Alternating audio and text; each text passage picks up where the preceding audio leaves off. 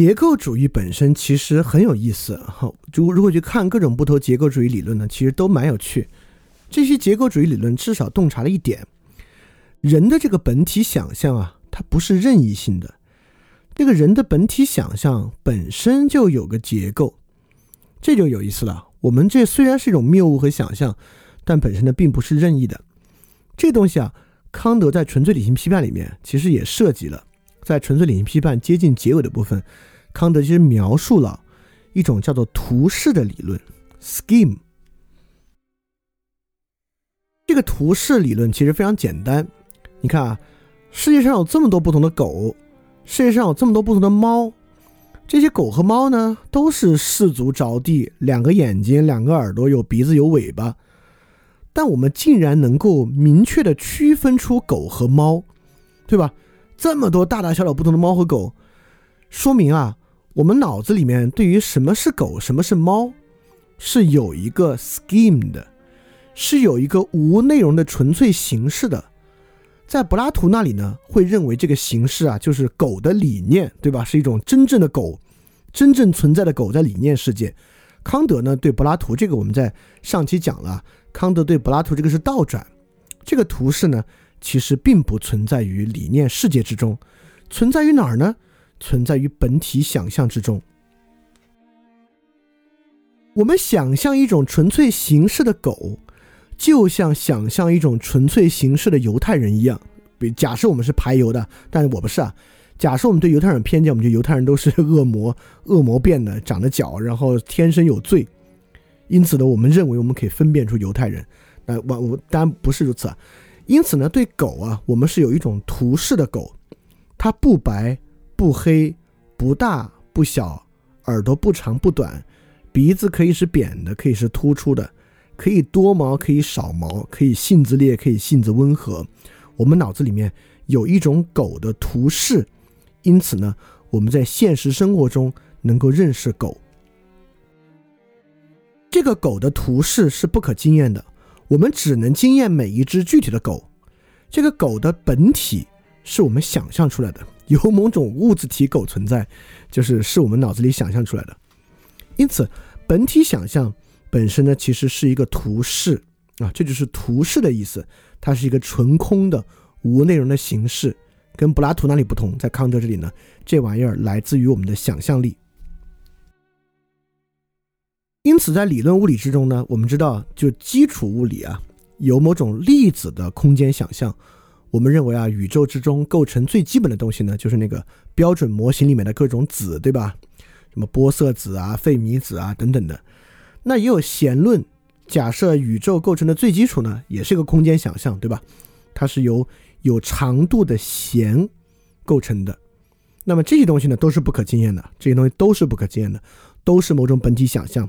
它就可以想象为粒子，也可以想象为弦，这些呢都是某种图式。那么乌鸦通过间接互惠合作，本身呢也是某种图示。你看，这里我们就介入啊，我们想象狗和猫、粒子和弦这种图示呢，都还是空间图示。空间图示我们好理解，但实际上。其实更重要的图示，恰恰是时间图示。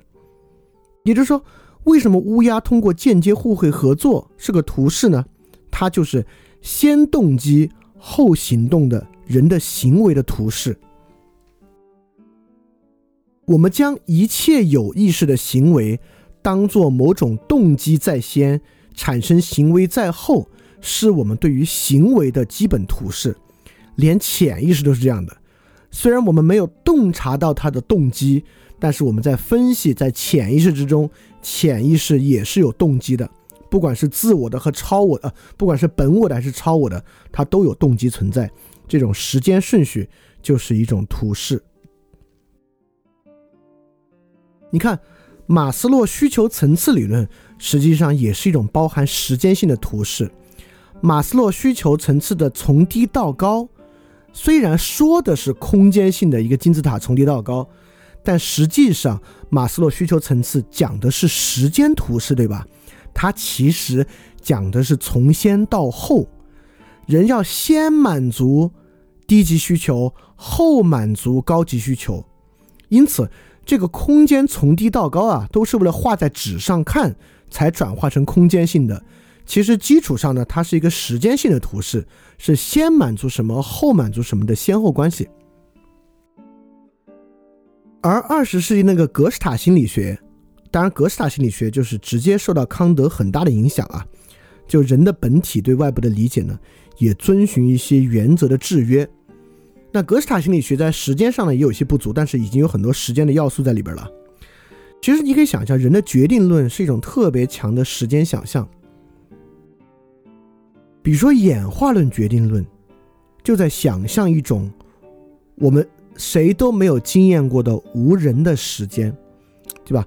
演化论跟过去的这个世界理论最大的区别，就是演化论认为，其实人在世界上出现非常晚，在人之前漫长的时间，我们都是在在有人之前有南方古猿，然后再往前有恐龙，什么什么都是这样的。我们今天觉得我们怎么没有经验过呢？我们看过恐龙化石啊，但我们明白，在康德的时空观念之上啊，那根本就就是那那那不叫经验。就碳十四的同位素测定啊，那背后关于其衰变的本体想象本身啊，其实不是一个可经验要素啊。那个由于人都不存在，是所以说我们其实也并没有经验过，就像历史不可经验一样。所以说，在海德格尔理解康德的时候，因为但是因为海德格尔本人特别强调时间嘛，它存在于时间啊。我们在翻天二点零也会讲这本书。因此，海德格尔啊，实际上特别看重康德的图式理论。后面很多研究康德的人都很看重康德的图式理论，为什么呢？图式理论恰恰并不处理什么先验感性，也不处理先验知性的问题。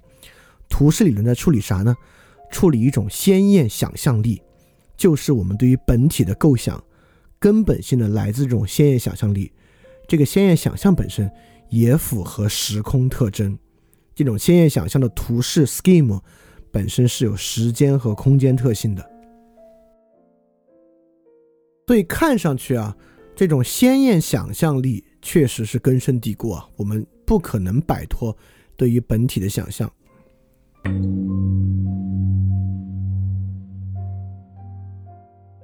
因此，因为我们不可能不实践，也不可能理解，不可能停止理解事物。所以，我们必然要借助鲜艳想象力产生图示，来对于本体进行假设和构想。所以，这个时候呢，它不可摆脱，就有两种主张。第一种主张比较温和啊，就是是有纯粹的知性认识的，就是说那个经验性认识啊是有这个纯粹的。但是，人在实践的时候呢，你不可避免的要基于某种信念去实践。所以，这种本体想象啊，只是作用于实践的领域。当然也有一些比较激进的主张，就是关于可经验对象的认识啊，不可避免的要包含鲜艳想象力。就比如说，如果你是个基础物理学研究学者，你在做基础物理研究的时候，已经不可避免的包含了某种粒子的想象或者弦的想象，来对这个现象进行理解和经验。那么，很多人认为，在人的领域和社会领域也是一样，我们是不可避免的，必须有一个鲜艳想象。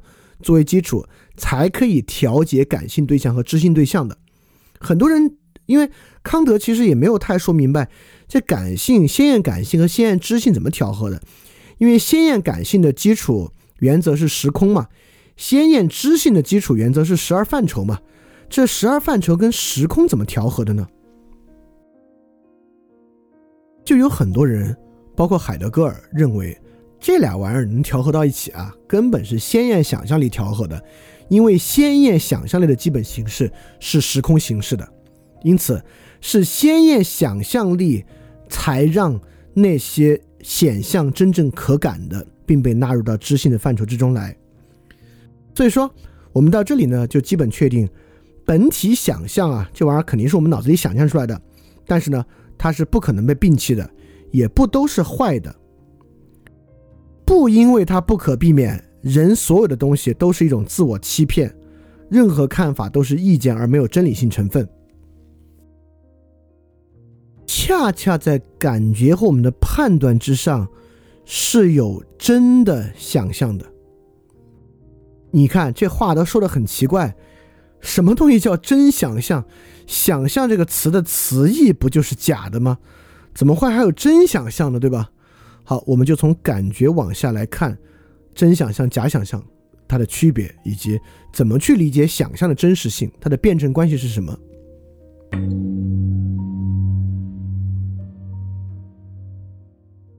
首先呢，我们先回到本体想象与感觉形成啊，就是我们之前在感觉世界内其实是有讲啊，这个人的感觉啊，绝对不是像修魔那样的，它像一面镜子一样来反映外界的现实。实际上，人的想象是有人的感觉是有前提的，这个感觉前提呢，就是对 event 的把握和对刺激物的把握啊。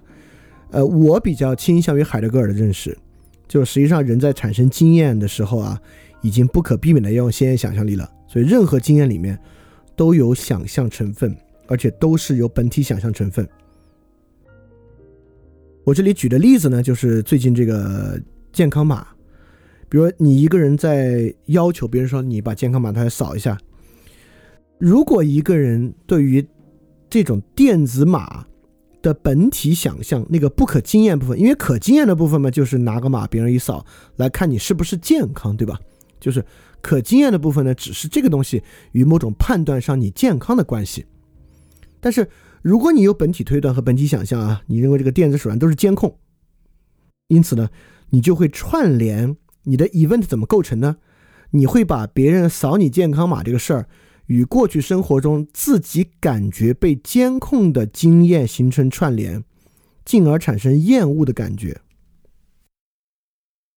那么如果有另外一个人，可感可经验部分是别人扫你判断你健康，你把它本体想象当做行政手段是大规模流行病控制的基础，这样的本体想象，这个社会整体的本体想象之中，你就会把扫二维码串联到其他防控手段，比如串联到数据的发布，串联到小区的禁闭等等等的手段，你可能在扫的时候呢。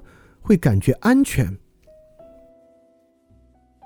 那比如说，有人是阿里的员工，但可能不是蚂蚁金服的员工啊，他也没有股份。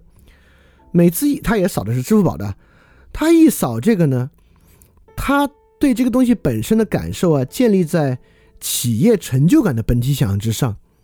他觉得呢，这个是某种不可经验的企业成就感的一部分，他会把它串联到阿里的其他成就。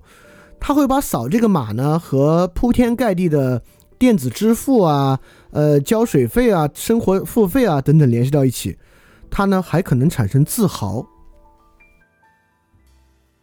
但同样是阿里的员工，比如说他一想象啊，这电子手段都是过年期间加班加点赶出来的，他把它串联到其他在企业里面赶工的产品制度呢，他进而呢也可能产生厌恶。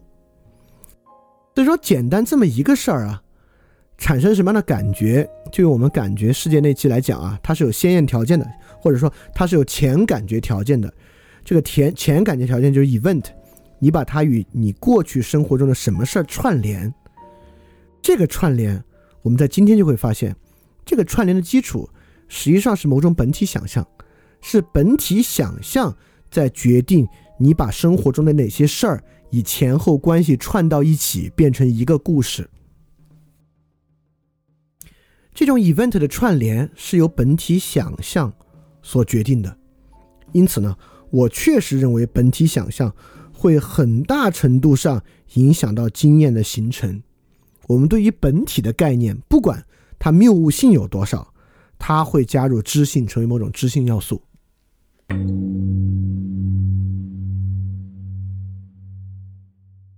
好我们推到这儿要说一个特别重要的东西了，就这些本体概念啊，实际上才重要呢。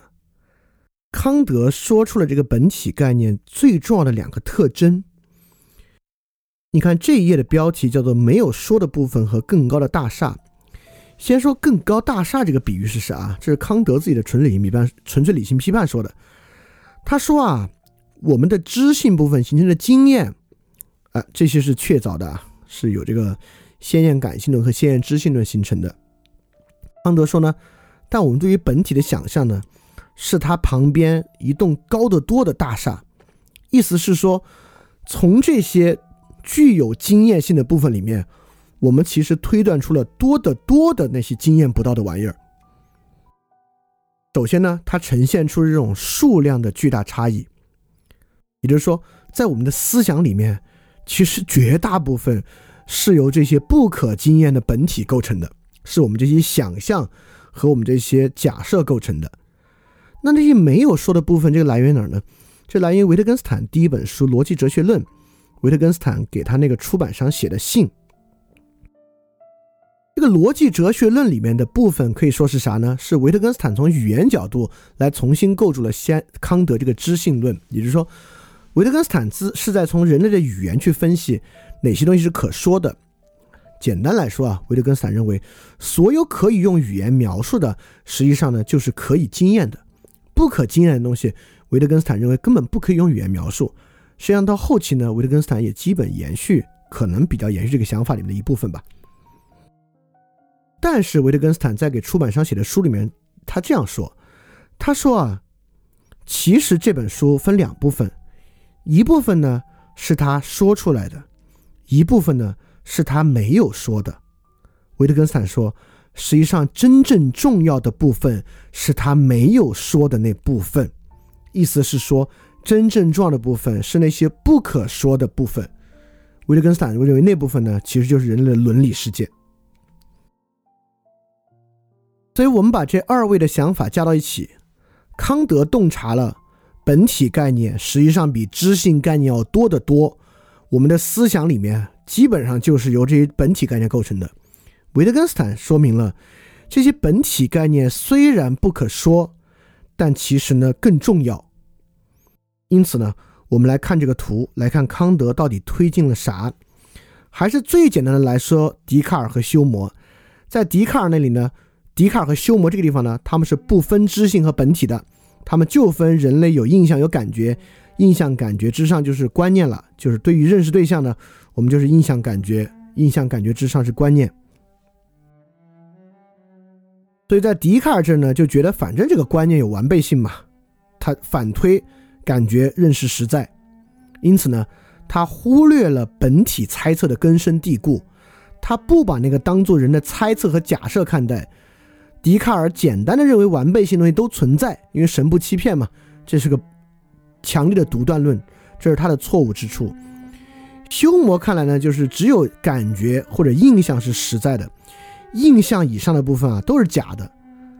哎，这个部分我们就要说它跟康德的区别了啊。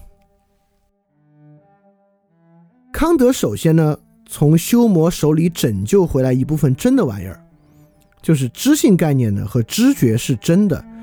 知性概念和知觉为真很重要，重要在哪儿呢？我说实际社会生活啊，实际上修谟认为人是不可能立法的，因为只有实然嘛，因然嘛都是人胡说胡想出来的，所以修谟呢对于一切都持有某种演化论的态度，法这个东西啊是没法先行计划，不可能立法的，人只能在实践中摸索，不断修改自己的法。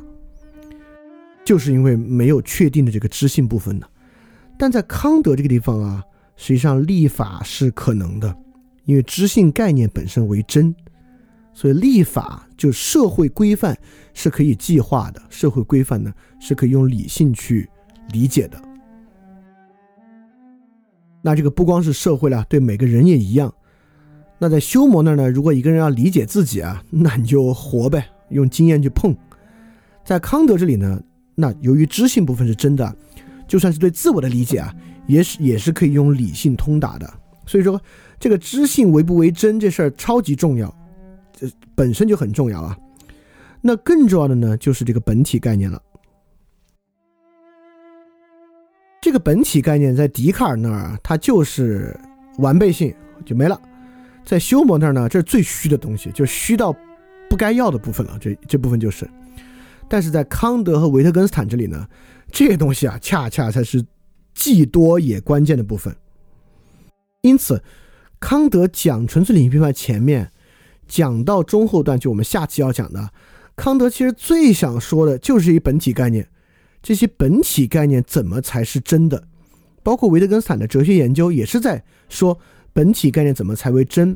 但是我得先说一句啊，他们俩都是以某种批判的方式在说，也就是说呢，他们都在说，尤其维特根斯坦几乎都在说什么是假的，这也不对，那也不对，这也不行，那也不行。因此呢，我们听完之后就能留下那个真的。当然，康德好点啊，康德还多说了一些，就是就是我们下期要讲的心理学意义上的、宇宙学意义上的、神学意义上的什么是。真正的本体概念，这个还是有一点真实性的。所以说呢，今天分析到这儿，我们既发现了本体想象和本体假设不可避免，我们也发现了，实际上这个本体假设和本体想象虽然是假设和想象，但它既多又重要。在这个情况之下，由于它是不可经验的，那它就势必有一种。不像是认识一个苹果，认识一个石头，以符合论之真的方式去理解的真实性。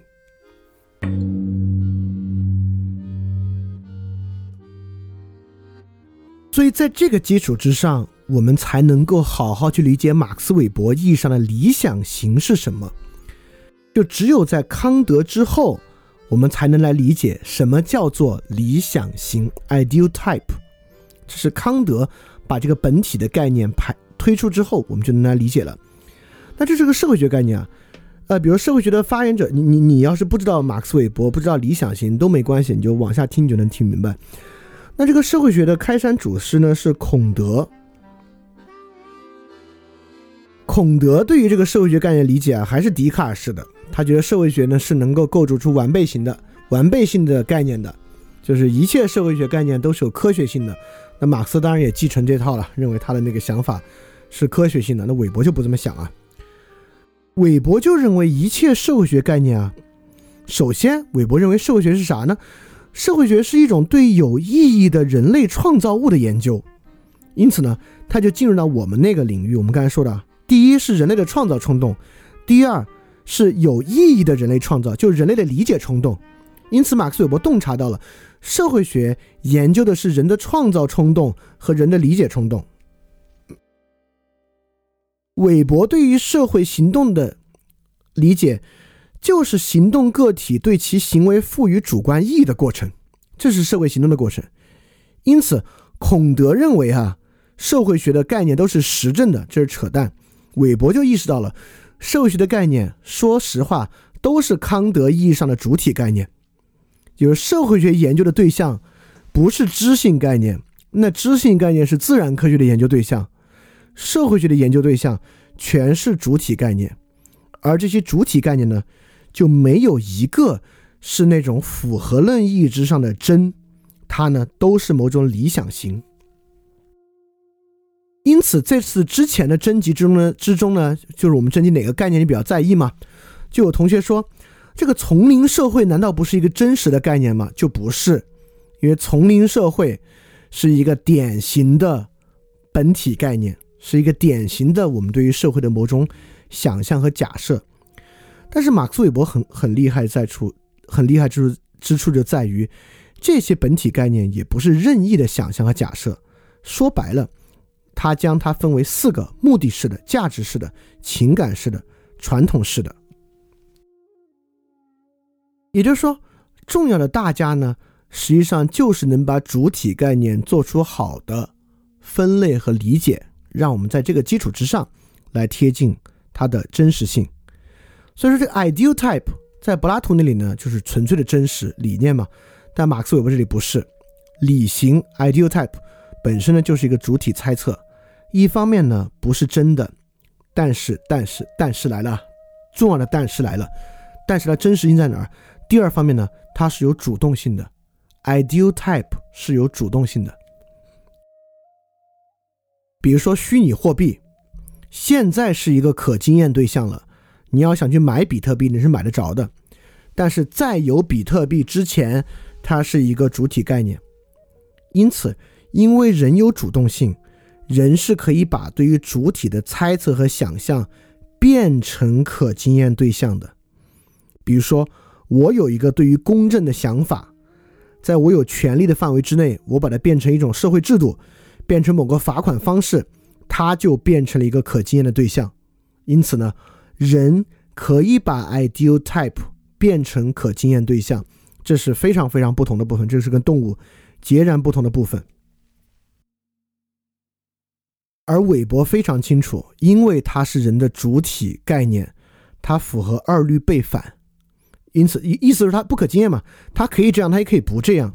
因此韦伯非常清楚，所以韦伯在做现代性的理性构建和批判的时候呢，他就预留出了不这样的空间。比如说韦伯说，现代性的过程是一个除魅的过程，对吧？因此呢，它不是科学意义上的决定论。现代性必然除魅，不可能有别的方法。当我们分析除魅这个 ideal type 的时候，实际上我们已经预设了负魅的可能。包括马克思韦伯说，现代理性更多的是一种目的式理性，而不是价值式理性。目的式理性呢，就带来某种理性铁笼，由于它不是实存物，它只是一个理型。那反过来二律背反，那价值式的理性同样可能。我们就有重新复兴价值是理性的可能。概念本身是绝对自由的。其实亚当·斯密也是这么想，只是到二十世纪阿罗他们手上才变成决定论。在国富论之中，理性人是仅仅仅遵从自己的理性的，但是二律背反在斯密自己那里就有。在道德情操论里面呢，人啊更多的是符合他的同情心的。因此，我认为马克思韦伯比卡尔马克思高明之处在于，卡尔马克思总是倾向于强调自己那些概念，比如说历史唯物主义是某种实存，是某种必然，而马克思韦伯却能意识到这些东西本身是理型，它符合二律背反，而且人是有主动性的，因此在人的手上，A 也可以，非 A 也可以，即便到今天为止历史过程是 A，我们也可以用非 A 的方式去做。那这个呢，是他非常高明的部分，而这一点呢，恰恰是认识到理性本身是某个主体概念，而不是知性概念。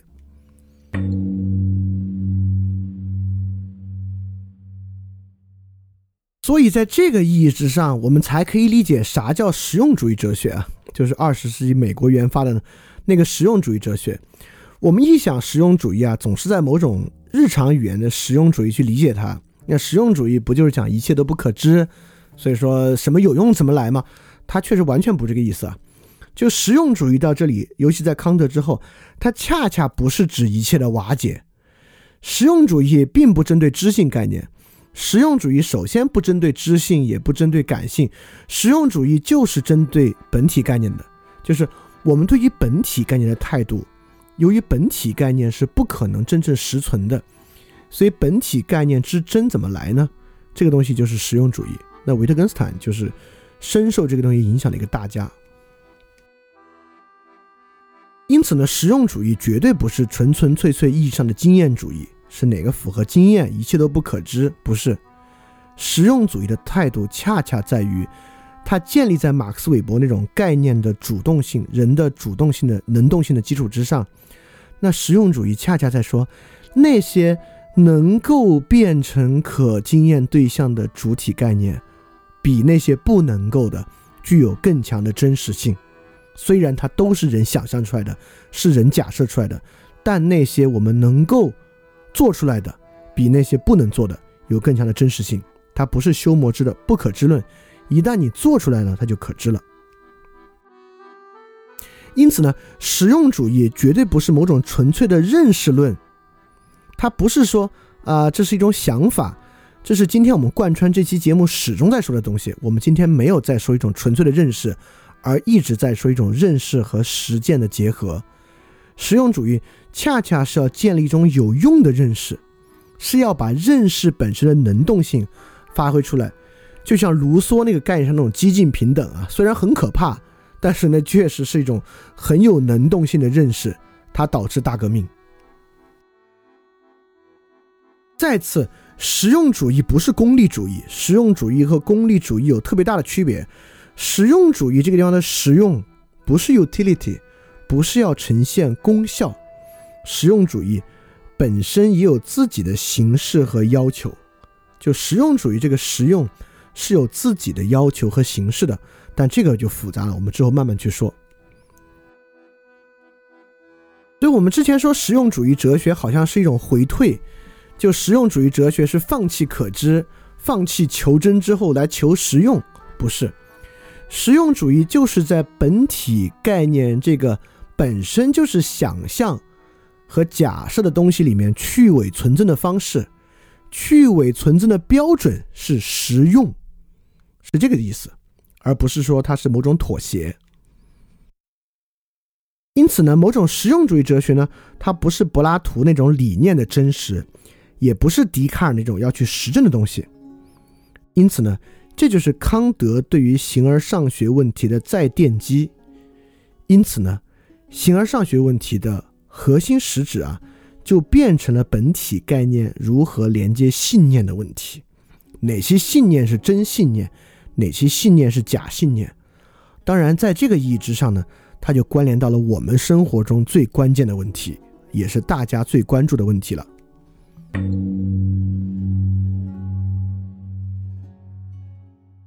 所以说啊，我们翻店二点零不是一直说它的核心就是建立真理解吗？那这个真理解呢，就可以往前推进一步了。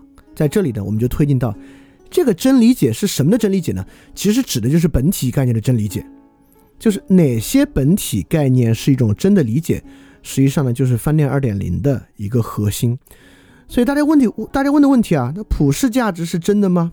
自由平等，Zeitgeist 的时代精神是真的吗？等等这样的问题，就指的不是某种符合论意义上的真，因为它都是不可经验的对象，说不上跟什么符合。它的就是某种实用主义价值上的真，就是说时代精神啊。能否变成某种真正的对象？但这个我们就接下来再去说了。这里面有一个复杂的东西啊，就是康德和维特根斯坦绝大部分时间都在说什么为假啊？那所以说我们要问普世价值是不是为真？时代精神是不是为真？爱是不是为真？神是不是为真？等等等等问题呢？其实基本上是要看他经不经得起。康德啊，维特根斯坦啊，等等等等等人的批判，他要经得起这些对本体概念的批判呢，它的真实性呢就高。我我明白，一个最省事儿的方法啊，是直接告诉你什么为真，为什么为真，不就完了吗？但这个问题呢，确实就没有那么容易，他得先知道怎么不是真，再看你的那个东西啊能不能立得住。而且呢，它不是一个纯粹的认识论，它是一个认识与实践结合的东西，当然，同时也是主客一体的东西。所以说呢，整个饭店二点零呢，其实就是对于本体概念本身的探索为核心。因此，我们就要去看思想中啊，这个本体概念世界有什么样的规范，实用有什么特征，怎么叫实用，什么是真正的目的和实用，理型的真假，哪些理型是假的。哪些理型是真的？哪种理型 ideal type 里面有真正的智性直观在其中？这个呢，就是最重要的部分了。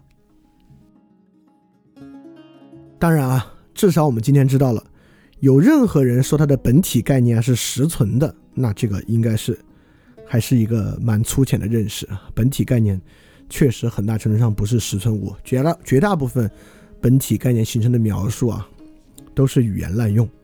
啊，这个我们今天有这样的认识就够了，因为今天不可能一期回答清楚本体概念何为真的问题啊，这个太复杂了。我们接下来康德的部分再接着往下讲。所以下一期呢，我们就接着讲这个未来形而上学导论。我们上次没讲完的后面部分，那后面部分所幸啊是还有建构性的部分，恰恰是康德从本体世界来看，从心理学的宇宙论的神学上的为真的规范。就要树立几个根本的本体概念为真，啊，这个还好，我们没有一上来就接触一大堆批判，那至少下期呢，还是一些树立的过程。下期呢，我们也是进一步去探讨本体概念何以为真的部分。所以稍微总结一下，就这期我们花了一整期的时间，用了很多很多日常生活中的例子来看什么叫做本体概念？为什么本体概念指向那些我们不可经验之物？它的谬误性在哪里？它想象的特征在哪儿？以及为什么我们的生活离不开本体概念？为什么本体概念和我们的关系这么这么根深蒂固？从而呢，去看本体概念如何为真的问题。所以说呢，这期我们为什么把这期叫做最重要的错误？意思就是说，从某种角度来看啊，本体概念都是某种谬误，因为它不是实存的，它是在强说那些不可说之物。是把我们不可经验的物质体变成思想对象，还非得说它有什么形式，它有什么目的的部分。因此呢，它其实本身带有某种谬误性，但这个谬误性呢是可以打引号的，但它又是最重要的错误，因为恰恰对于这些东西的形式和目的的理解呢，跟我们的生活关系最近也最重要。这恰恰是我们要去实现行动信念的基础。和我们理解世界，让世界变得可理解的一个最根本的基础。好，那这这期呢，就是为了说明这些问题。那我们这期就讲到这儿，然后接下来我们看大家有什么问题，现在就可以提问了。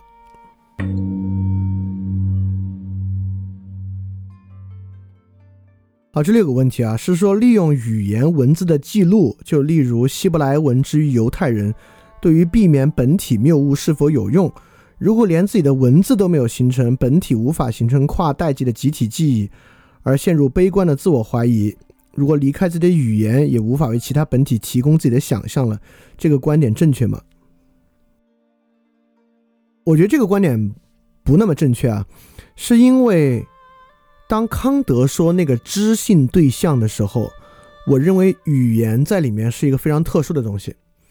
当我们在这里说那个感性对象，就是能够以时空方式被直观的鲜艳感性的时候，这个里面其实没有怎么在说是这个语言的问题，更多的呢还是延续在笛卡尔和休谟的意义上，在说更加具有物质性的世界现象的问题。就语言问题，在这个时候还是被当做一个意识对象来看待的。意思是说，我们确实还不太能够。把语言当做经验看待，就是我我我们不能说我们读了一个关于成吉思汗战争的历史文本描述，我们就经验了成吉思汗的那个战争，不是？因为很明显啊，语言恰恰就是构成这个本体谬误，呃，构成对于本体想象和实现人想象力可能最重要的一个载体，啊，就是在语言之中，我们才可以真正展现不可经验之物，所以说将。尤其是将书写语言当做某种可经验之物，应该是不是康德的意思？而为什么二十世纪有这个语言哲学作为形而上学的一个根本呢？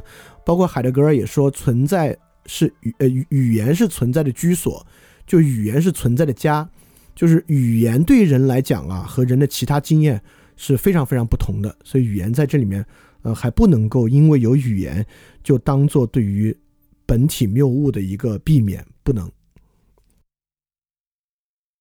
这里有个问题啊，说关于猫和狗，关于植物很难用一个概念做总体定义，如何解释？啊，这个当然很容易解释啊，这不就是维特根斯坦家族相似理论吗？就是说，实际上一个呃一个概念，尤其包括这样的本体概念啊，它是靠语用来去构成的。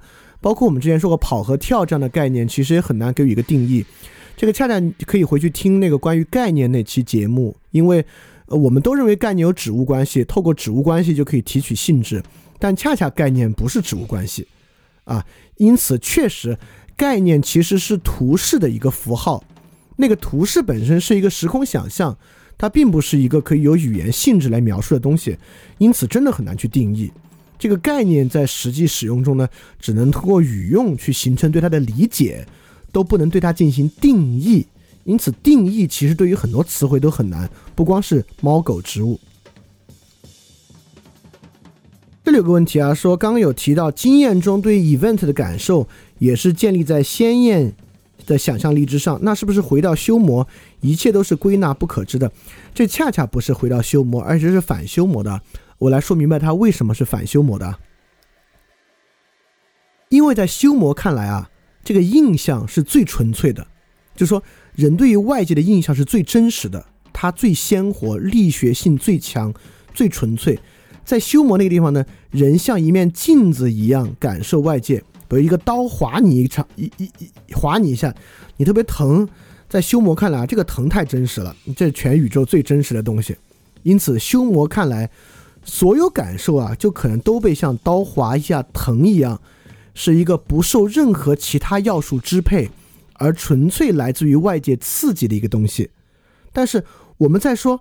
经验中对 event 的感受也要建立在鲜艳想象的基础之上，恰恰在瓦解感受和印象的镜面特征。它不是像一个镜子一样去反映某种客观的刺激。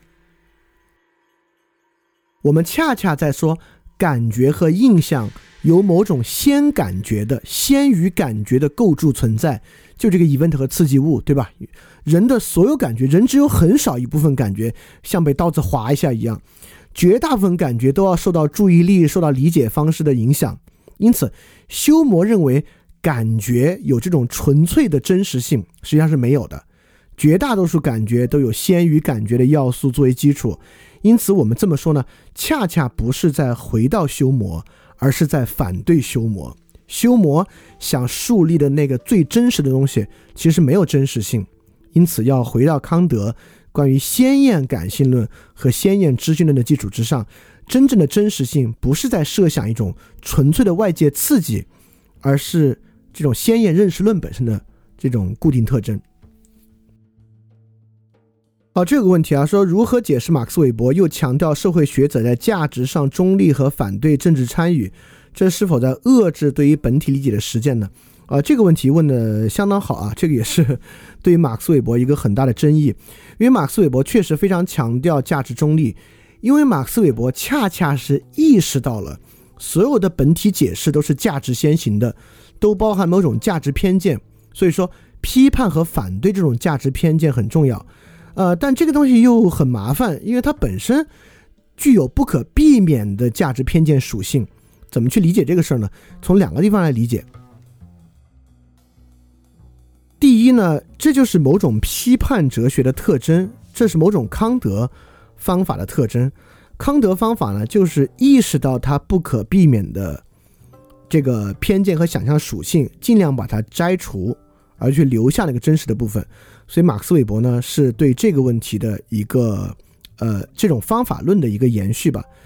第二个东西啊，我觉得恰恰是是一个抽象的问题，在马克思韦伯这里。到底怎么去实现这样的价值中立呢？实际上是靠进一步的高度抽象来完成的。因此，在马克思韦伯这里，就是要找到两种二律背反的价值对立之上的那个东西。在那个抽象的视角之下呢，这样的价值偏向消失了。因此呢，对这个问题实现了更深的认识。所以我觉得啊，这个其实也不是说，呃，某种价值中立。我倒觉得这是某种更高价值的追求。当然，马克思韦伯的这种价值中立论呢，我自己是不是特别认可的？这个我们之后二点零讲到理想国的时候，我们再来详细讲这个问题吧。这肯定是一个非常重要的问题。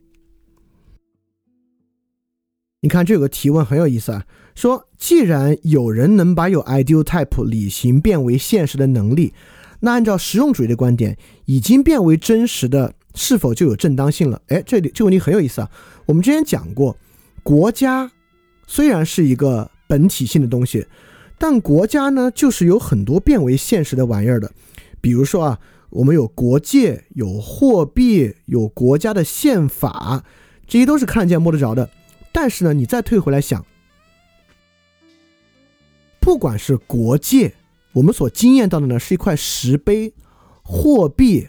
我们经验到的是一些钱，我们依然从来没有经验到整体的国家作为一种经验，除了在语言上。也就是说，当国家这种本体概念变成可经验之物呢，它依然是片段的被我们经验的。虚拟货币也一样，我们经验到的呢是一个软件，对吧？因此，本体概念其实也不可能变成一种直接可经验的东西。它变成可经验对象的时候呢，依然是零零散散的。所以说，即便如此，这个呢，让国家概念具有了真实性，但也没有具备像这个苹果这样的真实性，对吧？它依然是一个本体概念。这里有个问题啊，问的挺好，说弗洛伊德的本我呢是个本体谬误，荣格的集体无意识，之前神话节目还我反正我还挺推崇的，呃，为为什么荣格那个要真一点呢？哦，那我就得说一句了，跟弗洛伊德这个非常不同。我觉得荣格的心理学理论虽然里面也都充斥着呃更加狂野的这个本体想象和假设，就是因为荣格的人格理论以自信的发展作为核心，以那样的一个可经验的个体性作为核心，一切东西围绕自信形成某种结构主义的观念。实际上，我认为荣格的潜意识和心理理论的真实性，其实就是来源于自信。这个概念是一个超出了弗洛伊德体系真实性的概念啊，这个是最重要的部分啊，这个到时候我们再细说。这里有个问题啊，说本体的误用是不是类似语言里面概念的指物说，就是一个词语就是有对应物？但康德的图示说是不是类似语言哲学里的心理主义？这样就没有公共性了？还是维特根斯坦？啊，这里好多问题啊，我一个个来啊。第一个呢，就是本体的误用是不是类似于语言概念里面的指物说？我们会说，指物说是本体误用一个典型的例子，就是我们认为凡是语言里有的一个概念啊，都有一个现实的对象和它对应，这个呢，一种反向的指物关系啊，这个是最大的问题。我们如果之之后我们马上第一章是纯粹理性批判嘛，第二章是哲学研究，那哲学研究一上来就是对奥古斯丁的指物说的批判。那个时候，我们可以看到更多，其实跟康德这里，在我看来是一脉相承的。让康德的图示说，是不是类似于语言哲学的心理主义就没有公共性了？我明白你在这里意思是在说私有语言理论，就是说语言在每个人那里都是私有的。这个图示呢，在不同人心里可能是不一样的。这个在维特根斯坦那里呢，显然是更强调这个语言私有论。这个我们到那儿再说。但在康德这里呢，就由于下一期那几个关键玩意儿，因此呢，在康德这里还真不是。比如说，康德认为道德律令是有公共性的，对吧？道德律令就是那些你觉得是，而且你由于理性推断，你也知道谁都会这么觉得的那些玩意儿。所以在康德那里啊，概念还真不是私有的，就是因为下一期那些玩意儿，那些概念会成为人类公共性的根本基础。啊，我觉得这是康德极其具有建构性的部分啊，所以这个我们可以下期去看。好，也回答了很多问题啊，那我们今天的节目就大概到这里结束。那么我相信今天这个节目可能也挺有启发的，也说到好多很重要的玩意儿。那么我们就期待下期节目吧，看看康德是怎么能把这个问题继续往前推进，能够从本体概念之中找到具有这个公共性和具有统一性的部分。那我们下期节目再见，大家记得敢于相信。非常感谢你收听本节目。如果希望每周一加入微信群，跟我们一起学习，提出问题，看到每次分享的 keynote，可以微信添加“想借 Joy Share”，想借的拼音 x i n g j i e，Joy Share j o y s h a r e，并说牛津通识读本，就可以被我们拉入群中，每周一起学习了。欢迎你来。嘿，你是不是也听了不少我们的节目呢？如果你跟我们一样，觉得这个节目还不错，可能也挺重要。如果能让更多人听到，虽然可能效果不大，也可能会让这个社会变得好一点点吧。所以说，呃，干脆去转发一下好吗？让更多的人可能听到这个节目，我们来试试它会产生什么样的效果吧。谢谢你的转发。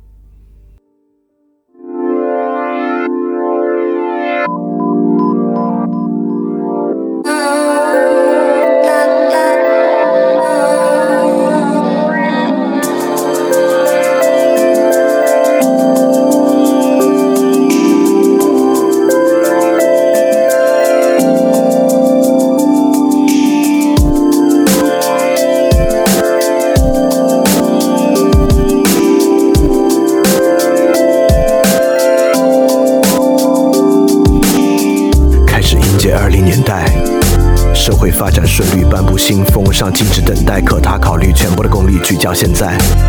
悬上升深思熟虑加速倦怠。当资本主义随处发明竞赛，当博弈证明唯一策略就是率先拆台，为体面言语修辞精致的石块。快放弃，不然思念不可收拾，卷土重来。相对的阴却诺颠倒黑白，我却勉力把对错寻找回来。为伏笔寻找杰作，动人对白抄下，在描画喧哗中时间的报答。经过彻夜失眠太忘我，写过惶惶诗篇太壮阔。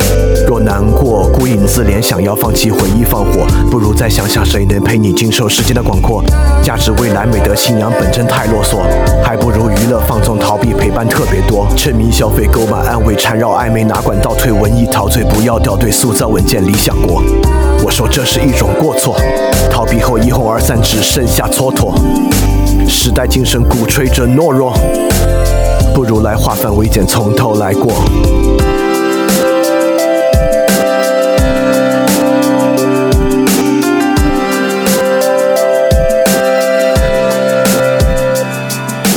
他半夜上阳台，才发现太难说爱，迎合着虚空的节拍，透支他稀薄的将来。他半夜在忘怀，想回避极难解的伤害，却只能对痛苦放开。接受一切，然后继续等待。等待是种脆弱姿态，内心澎湃，但却只能雪藏期待。